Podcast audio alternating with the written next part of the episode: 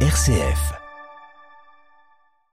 Et c'est parti pour le tout premier numéro de euh, La récré des livres avec euh, Clélia. Bonjour Clélia. Bonjour Magali. Comment se sont passées les vacances Super, et vous Très bien, tu peux me tutoyer comme l'année dernière. Il me semble que pour les vacances, tu as visité un château qui t'a donné une idée de lecture. Oui, j'ai visité le château de Malbrook, qui en ce moment même, À Manderun en Moselle, bien sûr.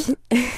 qui en ce moment même propose l'exposition de René Goscinny. C'est lui qui a fait par exemple Lucky Luke Et Astérix aussi. et Astérix. Et donc l'exposition est visible jusqu'au 13 novembre, euh, donc à- au château de Malbrook.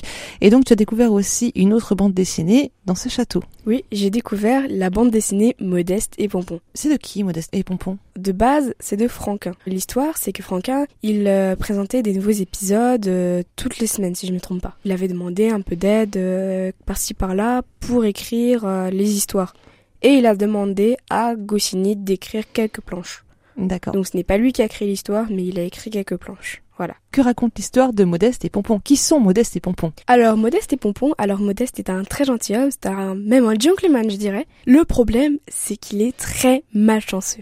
Oh, par exemple. Par exemple, dès qu'il sort avec une nouvelle veste qui a coûté très cher, il devra aider son voisin car son fils est coincé dans la salle de bain. Le problème, c'est qu'il atterrira dans la baignoire, remplie d'eau. Rempli d'eau, d'accord. et euh, Pompon, c'est qui Pompon, et euh, je trouve que c'est mon personnage préféré parce qu'elle est trop jolie, avec ses petits pompons. Donc Et, c'est une fille. euh, Oui. En fait, Pompon, elle n'est pas malchanceuse.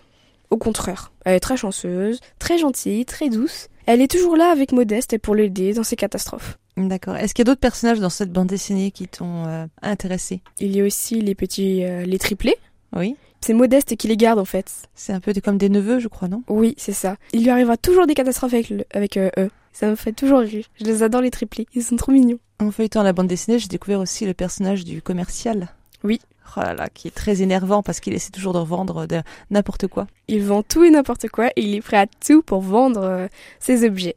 Et cette bande dessinée, elle est ancienne ou alors elle est récente Oh, je dirais plutôt qu'elle est euh, plutôt ancienne. Ça représente vraiment le monde des années 80. On voit que euh, C'est même les plus enfants les années jouent de- 50 en fait. Les enfants euh, jouent dehors. Il n'y avait pas les, les PS5. euh, la télé n'était pas euh, les télé 4K comme on a aujourd'hui.